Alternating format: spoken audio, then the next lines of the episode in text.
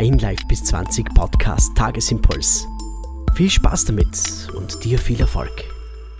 Ich wurde gefragt, was ich von Statussymbolen halte. Naja, wenn sich jemand die erarbeitet hat, darf er oder sie doch berechtigt stolz drauf sein.